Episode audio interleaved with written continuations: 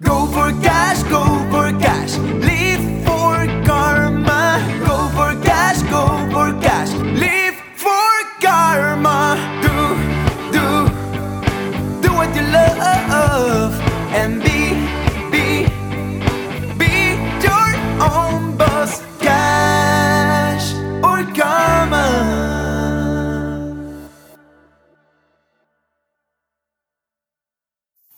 Das ist heute unsere erste Interviewfolge. Neben eher sonst Cash- oder eher Karma-orientierten Folgen lassen wir auch inspirierende Menschen zu Wort kommen, die ihre Cash- oder Karma-Frage für sich auf faszinierende Art und Weise beantwortet haben. Bei uns im Interview heute sind Adrian Goses und Michael Wiedmann vom Upcycling Startup Airpack aus Köln. Die beiden haben mit Airpack 2017 schon während des Studiums gestartet und zwar haben sie einen Rucksack bei Kickstarter platziert. Das Außergewöhnliche an diesem Rucksack ist jedoch, dass dieser aus Schrott besteht. Alten Airbags, Autogurte und Gurtschlössern. Heute führen die beiden ein erfolgreiches kleines Unternehmen, was Alternativen zu herkömmlich hergestellten Accessoires bietet. Sie sind mittlerweile bei über 200 Händlern im deutschsprachigen Raum vertreten, haben einen eigenen Online-Shop und sind auf dem Weg zu ihrer ersten Umsatzmillion. Und wir sprechen mit den beiden heute über ihre Idee und wie daraus ein nachhaltiges Business wurde. Dann auch darüber, wie sie mit ihrer Mission tatsächlich Geld verdienen, wie es ihnen auch aktuell vielleicht während der Corona-Krise geht, wo sie Chancen sehen und welche Herausforderungen sie aktuell wie auch andere Startups zu meistern haben. Herzlich willkommen Adrian Michael bei Cash oder Karma. Ja, hallo. Hi. Ja, äh, Jungs, ihr habt durch den Aufbau eures nachhaltigen Business ja scheinbar eine Antwort auf die Cash- oder Karma-Frage für euch gefunden. Erzählt doch mal, wie kam es zu eurer Idee? Wie ging es los? Ja, erstmals danke für die Einladung zum Interview. Freut uns natürlich, dass wir da dabei sein dürfen.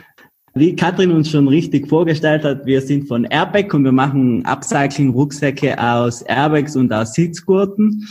Und ähm, wie wir uns kennengelernt haben, wie das alles angefangen hat, äh, ist eigentlich eine witzige oder zufällige Story. Äh, wir haben uns kennengelernt im Studium in Rotterdam. Wir haben zusammen Strategic Entrepreneurship studiert und wir waren da Mitbewohner. Ich war wieder mal zu spät dran, habe noch irgendwie in Last Minute, Last Second eine Wohnung, ein Zimmer gesucht, äh, irgendwo unterzukommen und Adrian suchte damals noch einen Mitbewohner, hatte damals eine Anzeige in Facebook geschalten und die habe ich gesehen und dann haben wir uns da irgendwie eine Woche vor Beginn des Studiums kennengelernt. Direkt im ersten Kurs vom Studium äh, ist es dann darum gegangen, dass wir in kleinen Gruppen jede Woche irgendeine neue Geschäftsidee pitchen und der Klasse vorstellen. Und für eine dieser ähm, Geschäftsideen wollten wir dann irgendwas Nachhaltiges machen. Wir wussten, dass wir irgendwas upcyclen wollen und es gab irgendwie keinen besseren Ort oder es gibt wahrscheinlich auch heute keinen besseren Ort dafür,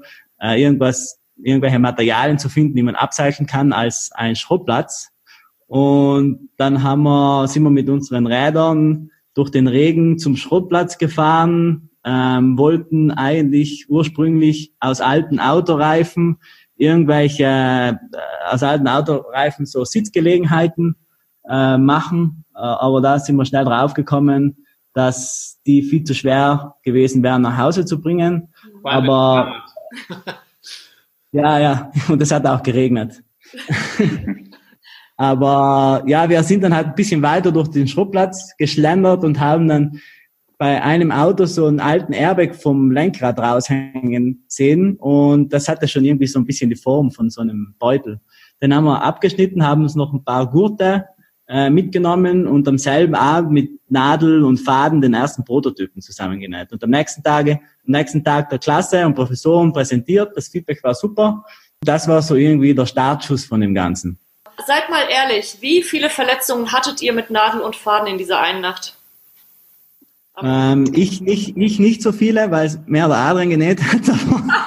wir haben sogar noch ein äh, paar Fotos, äh, auf denen der Beweis ist, dass wir mindestens zwei kleine Nadeleinstiche in der Haut hatten. Also der Adrian. Aber ja, also es war nicht so dramatisch. Also ich habe ich hab die Nacht überlebt, ging nicht um Leben und Tod, aber es war schon eine blutige Angelegenheit auf jeden Fall.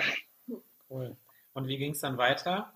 Wir hatten dann unseren ersten Prototypen und äh, die Idee ist auch einfach wahnsinnig gut bei den Kommilitonen angekommen. Es war auch einfach ein total aufregendes Projekt und hat uns, glaube ich, von Anfang an wirklich gepackt. Ähm, es war ja auch so, dass wir gesagt haben, wir wollen irgendwie was Nachhaltiges, wir wollen irgendwas recyceln und, und die Idee war dann irgendwie genial. Wir haben auch gar nicht damit gerechnet, irgendwie äh, im Studium dann mit so einer Idee anzufangen, die, die dann einen derartig packt, dass man halt immer weitermachen will. Und das war dann aber so. Also wir haben im ganzen Studium, in jedem Kurs, äh, wo wir es anwenden konnten, AirPack angewandt und halt stetig verbessert. Nebenbei sind auch unsere äh, Nähtalente besser geworden. Wir haben dann irgendwann auch mit einer Nähmaschine genäht und nicht mehr mit Nadel und Faden und hatten dann am Ende des Studiums einen, eigentlich schon sehr schönen Prototypen, der dem jetzigen AirPack äh, doch sehr ähnlich ist. Von der Verarbeitung vielleicht nicht, aber vom, vom Konzept.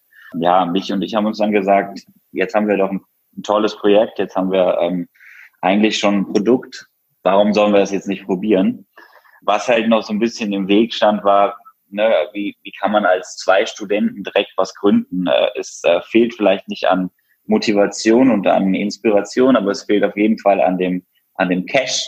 Äh, das wäre dann jetzt hier der Anhaltspunkt, vielleicht wir hatten viel Karma, aber wenig Cash. Und äh, wie habt ihr es dann dann hinbekommen, auch Cash irgendwie in die Tasche zu bekommen? Cash in the Tash, in der Tat, das war äh, natürlich dann die große Frage für uns.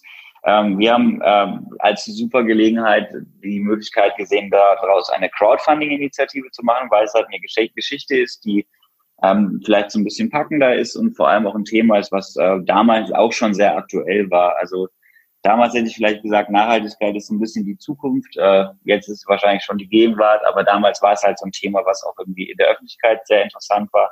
Und so sind wir auf die Crowdfunding-Plattform Kickstarter gegangen und haben da unser Projekt halt erstmals vorgestellt und äh, Gelder gesammelt, um das Ganze zu produzieren und ins, ins Leben, wirklich ins Leben zu rufen.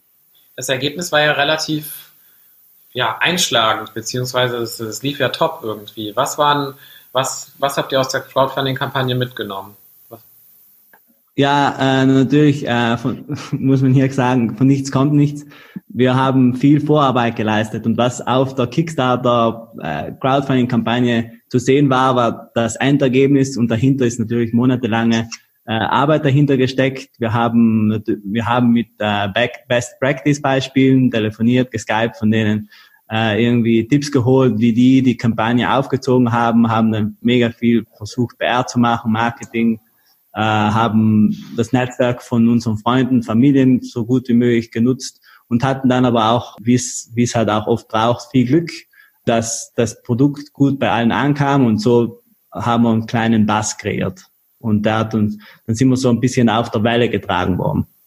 Am Anfang vor allem. Wie groß war denn jetzt die Welle insgesamt von den Ergebnissen her? Zahlen, Daten, Fakten? Äh, wir haben während der Kampagne in 30 Tagen 600 Rucksäcke verkauft, circa 70.000 Euro eingenommen und so konnten wir uns dann die erste Produktion finanzieren. Wow, oh, Wahnsinn.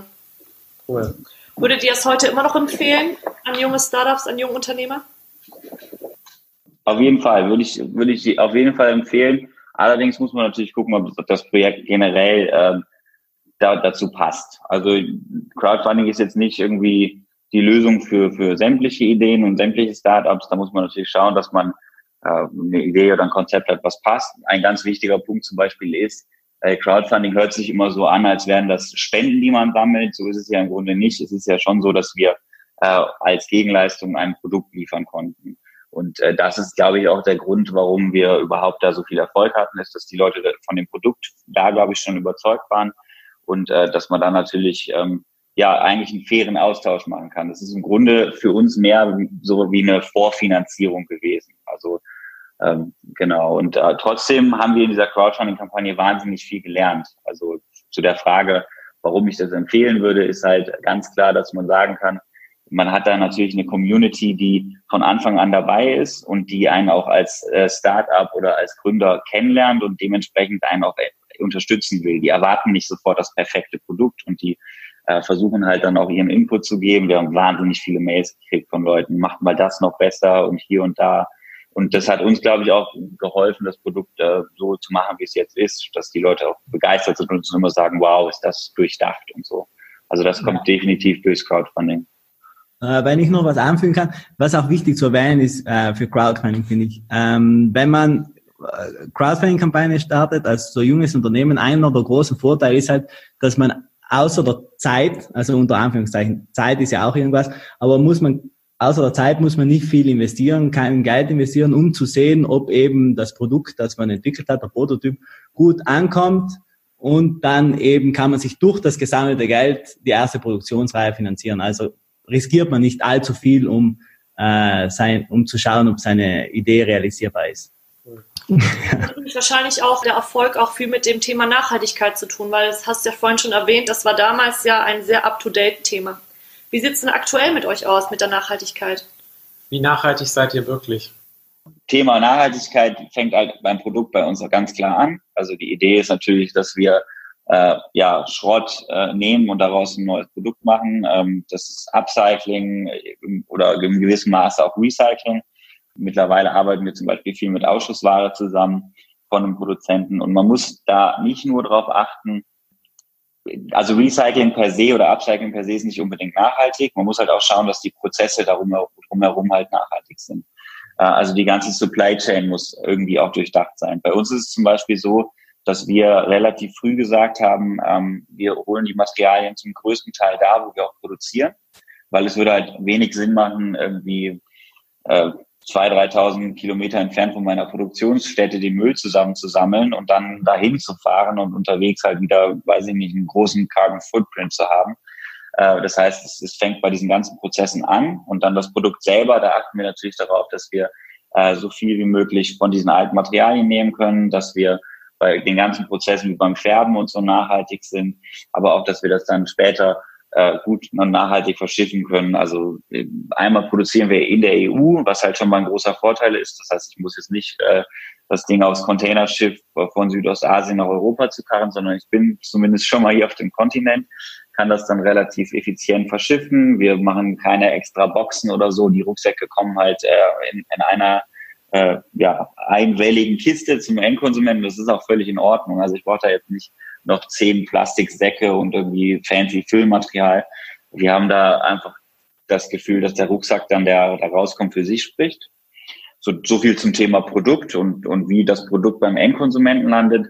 Und dann kann man natürlich auch sagen, dass wir in unserer ganzen Arbeitsweise äh, versuchen, nachhaltig zu sein. Wobei man muss hier auch sagen, wir sind halt noch ein sehr kleines Startup. Das heißt, ja, wenn ich jetzt sage, wir arbeiten paperless oder wir äh, meiden viel Fahrten mit Kontakt, dann muss man das natürlich immer in dem Kontext sehen, dass es nur mich und ich sind. Ähm, da ist das noch relativ einfach, aber wir versuchen natürlich auch, äh, das, wenn wir wachsen, beizubehalten. Wenn man unser Büro betritt, da sieht man vielleicht auch viel äh, Nachhaltigkeit. Äh, ihr zwei wart ja schon, schon öfters da. Wir haben zum Beispiel die Tische äh, upcycled, beziehungsweise recycelt aus, aus ähm, äh, Gerüstbohlen oder wir haben ein Sofa aus alten Paletten. Also wir haben halt versucht, das Ganze drumherum auch nachhaltig zu gestalten. Natürlich hängt das Ganze jetzt so ein bisschen sehr stark mit euren Personen auch zusammen. Also, weil ich habe mich eben gefragt, wie stellt man sicher, dass die Lieferkette auch wirklich funktioniert? Wenn wir jetzt nochmal auf die Produktion schauen, ähm, ich weiß, ihr seid ja sehr oft auch vor Ort in der Produktionsstätte. Wie läuft das Leben da so ab? Michi, vielleicht kannst du dazu was sagen.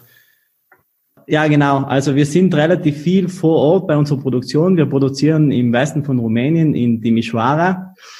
Vor allem am Anfang waren wir sehr viel vor Ort, als wir die Produktentwicklung ähm, des ersten Airbags zusammen mit der Näherei gemacht haben und auch zusammen mit der Näherei die ganzen Prozesse äh, haben etablieren müssen, weil unser Produktionspartner, der ist ja eigentlich spezialisiert auf was anderes. Die produzieren normalerweise äh, Sportbekleidung, Radsportbekleidung, dann war das auch für sie irgendwas Neues. Und deshalb war es halt wichtig, dass wir am Anfang auch zusammen drüben waren und zusammen mit ihnen irgendwie die, alle Prozesse so effizient, effektiv und nachhaltig wie möglich zu machen. Ja, und mittlerweile wird es halt immer weniger, weil viele Prozesse automatisiert sind. Ja, super spannend. Das ist natürlich cool, wenn man jetzt aus dem Studium herauskommt und selber erstmal genau alles von der Pike auf selber testen kann äh, mit Kunden in Kontakt ist, seine erste Marketingkampagne aufsetzt, selber in der Produktion ist. Ihr habt ja dann wirklich komplett alles einmal durch irgendwo. Das stelle ich mir aber auch herausfordernd vor, wenn ihr jetzt wachsen wollt. Das heißt, die Produktion muss ja trotzdem auch ähm, passieren. Wie, wie seid ihr aufgestellt zum Thema Wachstum? Was passiert jetzt gerade so für euch? Welche Überlegungen habt ihr dazu? Weil wahrscheinlich werdet ihr ja nicht zu zweit weitermachen. Ja, also Thema Wachstum ist, ist für uns natürlich ähm, ist ganz klar, wir haben schon gespürt, dass wir jetzt an, an unsere Grenzen stoßen. Also was wir halt viel gemacht haben bis jetzt, ist, dass wir natürlich sehr viel selber gemacht haben. Wir haben auch schon einzelne Bereiche abgegeben. PR-Arbeit zum Beispiel ähm, zu, zu den zwei Leuten, die uns hier interviewen. Dann haben wir, dann haben wir der, jemand, der unsere Social Media, ähm, der, wie, wie nennt sich das, äh, SEA und SEO-Zeugs macht. Ähm, aber wir haben trotzdem noch sehr, sehr viele Sachen, die wir selber machen. Und ähm, wir sind jetzt Anfang des, äh, Mitte letzten Jahres sind wir in unser erstes Büro gezogen. Also vorher war das halt alles noch aus dem Homeoffice. Wir haben jetzt hier ein kleines Büro in Köln und äh, seitdem haben wir eigentlich das erste Mal die Gelegenheit, jemanden dazu zu holen. Weil ich wollte jetzt auch nicht irgendwie sagen, ich, ich stelle jetzt jemand ein und der muss bei mir im Wohnzimmer arbeiten. Das ist irgendwie blöd. Aber seitdem wir diese, diesen, äh, ja, dieses Büro haben, haben wir mit einem Werkstudenten angefangen, der uns im letzten Jahr sehr viel unterstützt hat. Der ist mit auf Messen gefahren, der hat äh, eigentlich alles gemacht, äh, wo, wo man halt Hilfe braucht. Und da haben wir gesehen, dass das kann sehr gut funktionieren. Gerade am Anfang, also ist es halt, sind so Personalkosten für, für so ein Startup schon wahnsinnig groß. Und mit Studenten zusammenzuarbeiten ist irgendwie super cool, weil die sind für uns, also wir haben das Gefühl, wir sind selber noch sehr nah dran an diesem an diesem Studentendasein, weil wir ja nun mal auch irgendwie so gestartet sind. Also es war auch unser Credo, dass wir haben gesagt, äh, wir gründen AirPack und leben einfach zwei, drei Jahre weiter wie Studenten. Ist überhaupt kein Problem, ähm, wenig Geld zu verdienen. Ähm, man kommt irgendwie zurecht, wenn man noch nicht diesen, ich sage mal, diesen höheren Lebensstandard hatte. Ne? Wenn man einfach so weiterlebt, wie man als Student gelebt hat, dann fehlt einem eigentlich an nichts.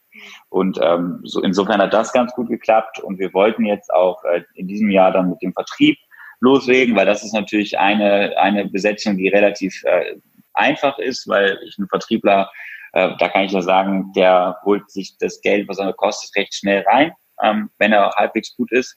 Das wollten wir jetzt tatsächlich auch machen, aber das ist jetzt erstmal ein bisschen pausiert wegen der ganzen Corona-Thematik. Ganz klar, also Einzelhandel funktioniert ja jetzt gerade nicht viel. Und wir sind deswegen auch wahnsinnig froh, dass wir so aufgestellt sind, dass wir noch nicht so viel Personal haben, noch nicht so viel äh, Verantwortung auch haben. Thema Personal ist, äh, ist nicht nur eine Frage, wie finanziert das, sondern auch die Verantwortung dahinter. Ähm, mir wäre das halt irgendwie super wichtig, die Leute dann auch irgendwie einen sicheren, halbwegs sicheren Job bieten zu können. Und äh, ja, das war jetzt halt wegen Corona erstmal nicht gegeben. Deswegen sind wir jetzt erstmal wieder zu zwei plus ein Werkstudent, der uns jetzt gerade noch bei Sachen hilft. Du hast es gerade schon richtig angesprochen, das Thema Corona. Wir würden auch ganz gerne wissen, wie es euch persönlich damit eigentlich auch geht. Ähm, denn wir wissen von Michi, wir haben es ja heute schon gehört, du bist ja in Bozen. Du warst also schon relativ früh auch davon betroffen, hast aber noch Karneval in Köln verbracht, bist also quasi so vom, vom Regen in die Traufe rein. Wie war das denn für dich?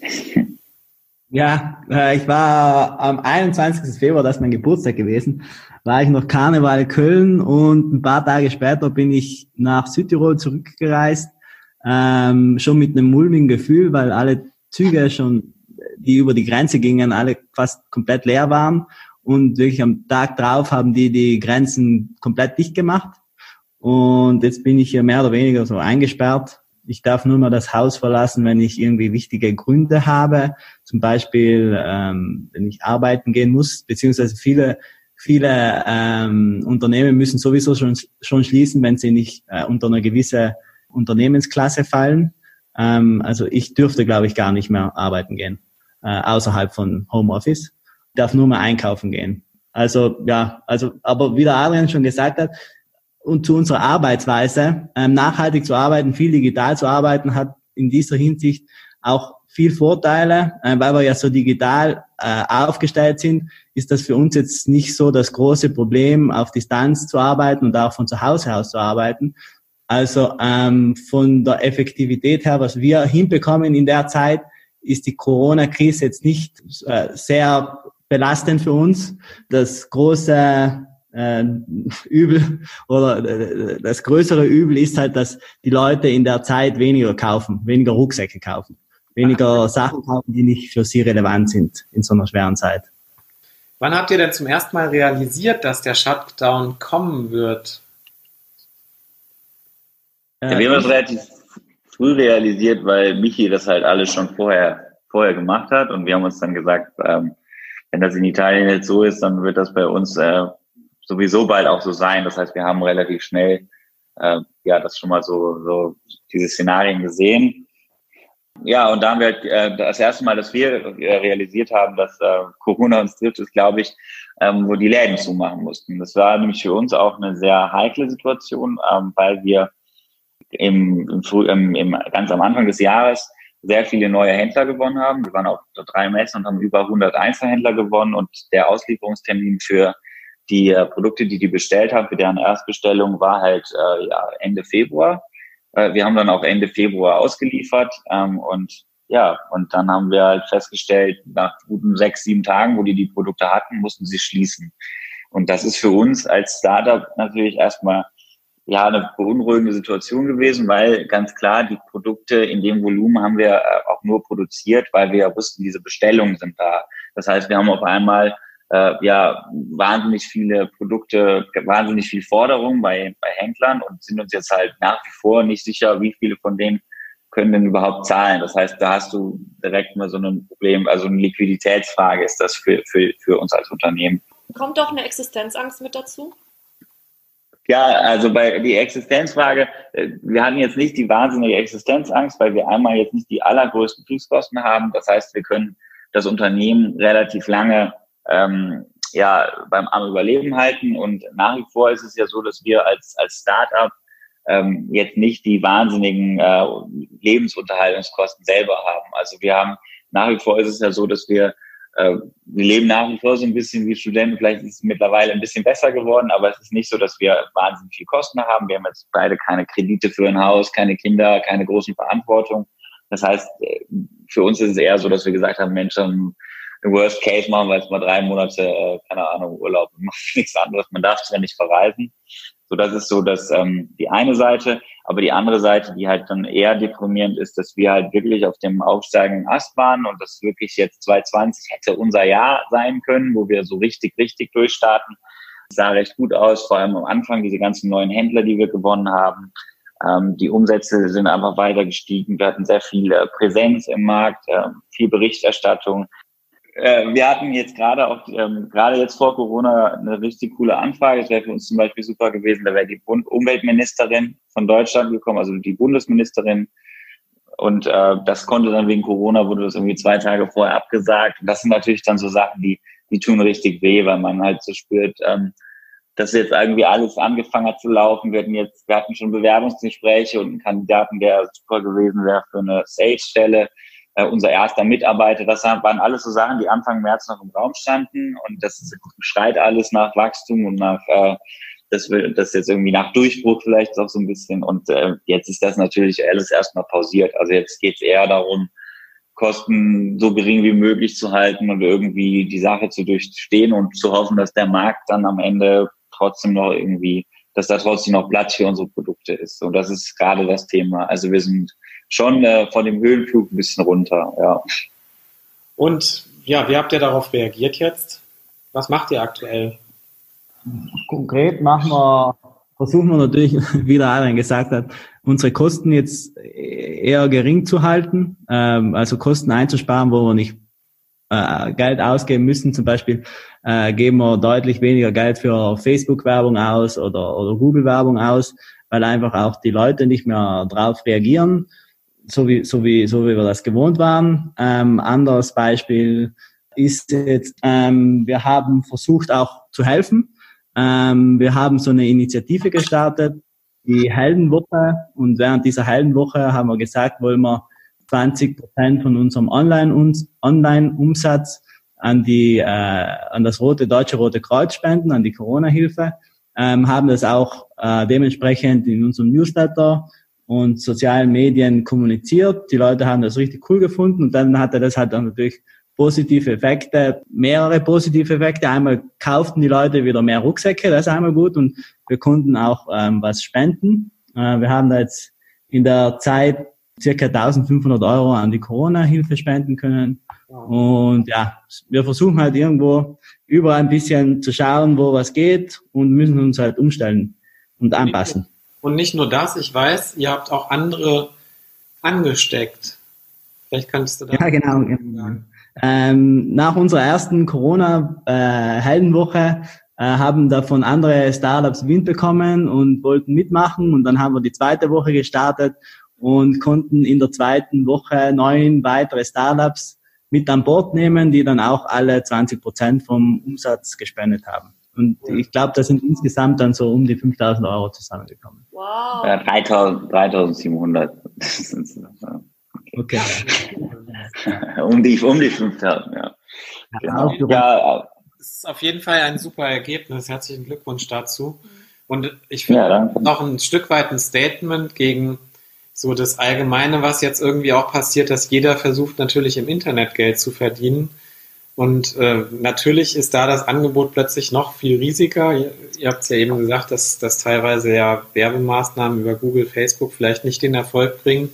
Es kommt wahrscheinlich auch auf die Branche und auf die Produkte drauf an, aber es ist definitiv so, dass da ja auch teilweise dann Rabattschlachten jetzt gestartet werden. Ich, ich freue mich schon, nee, ich freue mich eigentlich nicht drauf, sondern ich bin schon gespannt, wann die erste Rabattaktion kommt, wenn die Läden wieder geöffnet werden, wo es dann Corona-Sale gibt, was ich schon ziemlich makaber finde. Aber wir werden sehen. Ja, wichtig ist, glaube ich, in dieser Phase, und das haben wir uns dann nach dem ersten Schock auch gesagt, ist jetzt nicht den, äh, den Kopf in den Sand zu stecken, sondern einfach irgendwie weitermachen und, und Möglichkeiten zu finden und vielleicht auch jetzt einen Teil dazu beizutragen. Deswegen hatten wir diese Spendenaktion ähm, und versuchen jetzt sowieso auch einfach äh, viel Präsenz zu zeigen in unseren sozialen Netzwerken, um, um da auch irgendwie zu zeigen, hey, uns gibt es trotzdem noch so, ihr dürft uns jetzt gerade nicht in unserem Showroom besuchen und äh, vielleicht auch nicht im Laden um die Ecke, aber wir sind noch hier. Und ich glaube, dass, dass das jetzt auch einfach wichtig ist, um so ein Stück weit Normalität irgendwie ähm, in den Alltag von den Leuten auch zu bringen, also auch in den eigenen Alltag tatsächlich. Und das ist auch super, dass man einfach weiter arbeiten kann, dass man halt irgendwie jetzt sich andere Projekte setzt, was wir zum Beispiel auch viel machen, ist Produktentwicklung. Also wir, suchen, wir gucken jetzt schon die Zeit nach Corona und sagen uns, äh, wenn das, wenn das vorbei ist, dann wollen wir neue, coole Produkte haben und die Zeit jetzt halt auch nutzen. Also die Zeit nutzen, um, um mit was, was Coolem äh, da rauszukommen und nicht irgendwie nur mit, äh, ja, irgendwie einem unglücklichen Gesicht dazustehen und nichts zu machen. Was gibt es denn aktuell, was ihr Jungunternehmern mitgeben möchtet? Ja, das vielleicht. Also irgendwie, äh, klar, es, es ist wahrscheinlich so, dass ähm, ich, ich kann jetzt auch nicht für alle sprechen, weil ich weiß natürlich, dass für manche einfach wahnsinnig viel dran hängt und da die vielleicht in einer ganz anderen Krise stecken als wir. Äh, das muss man an der Stelle, glaube ich, auch sagen. Also so leicht kann man das jetzt da so einen Tipp raushauen, finde ich auch immer ein bisschen schwierig, weil manche Leute das vielleicht dann ganz anders wahrnehmen. Aber ich glaube, grundsätzlich von der Grundhaltung ist es, wenn man das kann, ist es halt super, wenn man einfach äh, ja optimistisch bleibt und und sagt, äh, wir gucken jetzt nach vorne und suchen uns jetzt Projekte, die jetzt gerade funktionieren. Kann auch mal sein, dass die den Umsatz nicht bringen, aber es gibt ja auch Hilfen, die man die man kriegen kann, die wir übrigens auch äh, jetzt beantragt haben, kriegen werden und ähm, und äh, ich glaube, dass dass viele das dann trotzdem bestehen können. Und ich glaube, das gehört sowieso zum Grundgründen und zum Unternehmertum dazu, einen gewissen, ähm, gewissen Optimismus mitbringen und auch irgendwie, auch wenn es was schwer ist, halt ähm, zu versuchen, das Positive zu sehen und einfach weiterzumachen. Wir haben vor kurzem so ein kleines Gedankenexperiment für uns gemacht und zwar, dazu möchten wir euch auch an der Stelle kurz einladen, einfach mal zu überlegen, es ist 2021, es ist Frühjahr und wir sehen uns wieder. Und vielleicht machen wir dann nochmal eine Podcast-Folge, weil sich in der Zeit dann ganz viel getan hat bei euch. Was wird sich im besten Falle für euch getan haben, wenn ihr heute mal in den April 2021 springt und auf und zurückblickt? Ähm, ja, ist schwierig vorherzusagen, vor allem jetzt durch die Corona-Krise. Ohne der Corona-Krise wäre es vielleicht einfacher gewesen zu sagen, weil man steckt sich natürlich immer Ziele. Unser ursprüngliches Ziel war, dass wir uns verdoppeln im Jahr 2020 gegenüber vom Jahr 2019. Wir sind wirklich, wir sind wirklich mega gut in das Jahr gestartet, ähm, besser als erwartet. Und deshalb glaube ich auch jetzt, dass wir uns trotzdem, trotz der Corona-Krise vielleicht sogar verdoppeln können. Das heißt, die Millionen Umsatz in dem Jahr schaffen. Vielleicht verkaufen wir weniger Rucksäcke, aber also als, als erwartet, aber wir sind jetzt gerade stark in der Produktentwicklung, bringen neue Produkte raus, dass wir so den Umsatz steigern können. Äh, das Thema Optimismus hatte ich ja eben angesprochen, nämlich ihr lebt das hier sehr, sehr gut vor.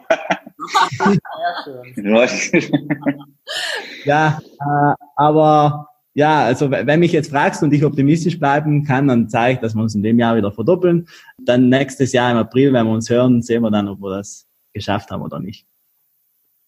Vielleicht auch so ein paar andere Sachen, die, die mir jetzt äh, noch dazu einfallen würden. Ähm, ich finde es wahnsinnig schön, wenn wir es schaffen würden, unser, unser Team dann auch zu erweitern. Dass es äh, nicht mehr nur Michi und ich sind, sondern dass dann noch andere Leute äh, an AirPack arbeiten. Praktisch, dass die, die AirPack-Familie auch äh, nicht nur als mit, mit Studenten, sondern auch wirklich mal mit äh, ein, zwei richtigen Mitarbeitern äh, äh, wächst, ähm, auch einfach um, um die Kapazität zu haben, um, um in vielerlei Hinsicht irgendwie Präsenz zu zeigen, um, um neue Sachen zu machen, weil äh, irgendwann stößt man an seine Grenzen. Und auch ganz klar, dass wir trotzdem noch da sitzen und, und viel Spaß daran haben und äh, ja, das Positive an der ganzen Sache weiterhin sehen und ähm, ja, mit unserem nachhaltigen Upcycling Konzept dann hoffentlich äh, weiter Erfolge feiern können und äh, ja, richtig äh, einschlagen wie eine Bombe. Ja, das wünschen wir euch natürlich auch.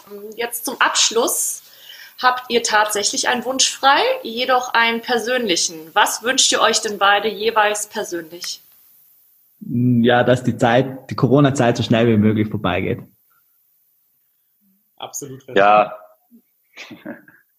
Ja, ich wünsche mir das jetzt, jetzt gerade ist so das, das schöne Wetter und, und das ist eigentlich das ideale Wetter, um mal wieder rauszugehen, um was mit Freunden zu machen, um irgendwie, ja, mal im Park zu gehen und, und dass das normale Leben irgendwie mit, mit all seinen positiven Seiten, die man vielleicht, ähm, wenn der Alltag einen so eingeholt hat, gar nicht so richtig wahrnimmt, dass, dass das einfach wieder anfangen kann und, und wir das dann vielleicht auch mal so richtig positiv wahrnehmen können, wie, wie cool das eigentlich ist, so, so der Start vom Frühling das hat man die letzten Jahre vielleicht auch immer so ein bisschen als selbstverständlich äh, gesehen. Und das ist jetzt so das erste Mal, dass ich mir denke, Mensch, bei dem Wetter jetzt, ich würde jetzt so lieben gerne eine große Grillparty schmeißen und irgendwie die ganzen Leute um einen rum haben ähm, und äh, dass das einfach wieder losgeht und dass man das auch dann richtig genießen kann und richtig ähm, bewusst wahrnehmen kann. Das wünsche ich mir.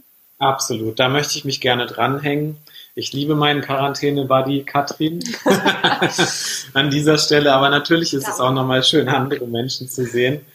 Wir danken herzlich für die Zeit, die ihr euch heute genommen habt, für eure Offenheit und den Input. Und wir wünschen euch und uns natürlich, dass diese Zeit, die wir jetzt alle gemeinsam erleben, auch bald wieder eine neue und vielleicht sogar bessere Normalität erschaffen wird. Bleibt gesund. So, Danke. wenn du jetzt Lust hast, bei AirPack vorbeizuschauen, dann findest du den Link in den Show Notes. Und auf der Seite der Jungs gibt es auch einen eigenen Blog mit Themen rund um die Nachhaltigkeit, die Story der Jungs. Und bei Instagram und Facebook sind sie natürlich auch ganz besonders aktiv, so wie wir auch. Dankeschön, ihr beiden. Vielen Dank. Ja, sehr gerne. Hat viel Spaß gemacht. Schön, dass du heute dabei warst und für dich deine Cash- oder Karma-Frage beantworten möchtest. Downloadmaterial und Hintergrundinformationen findest du auf unserer Website www.cashoderkarma.de. Und wir freuen uns natürlich, wenn du uns bei Instagram folgst, wo es einen Blick hinter die Kulissen gibt, auch nochmal zusätzliche Infos und die ein oder andere Inspiration für dich und deinen Alltag. Wir freuen uns natürlich auch auf deine Themenvorschläge. Daher schreib uns einfach, welche Themen dich ganz besonders interessieren und was wir für dich in Zukunft aufnehmen dürfen.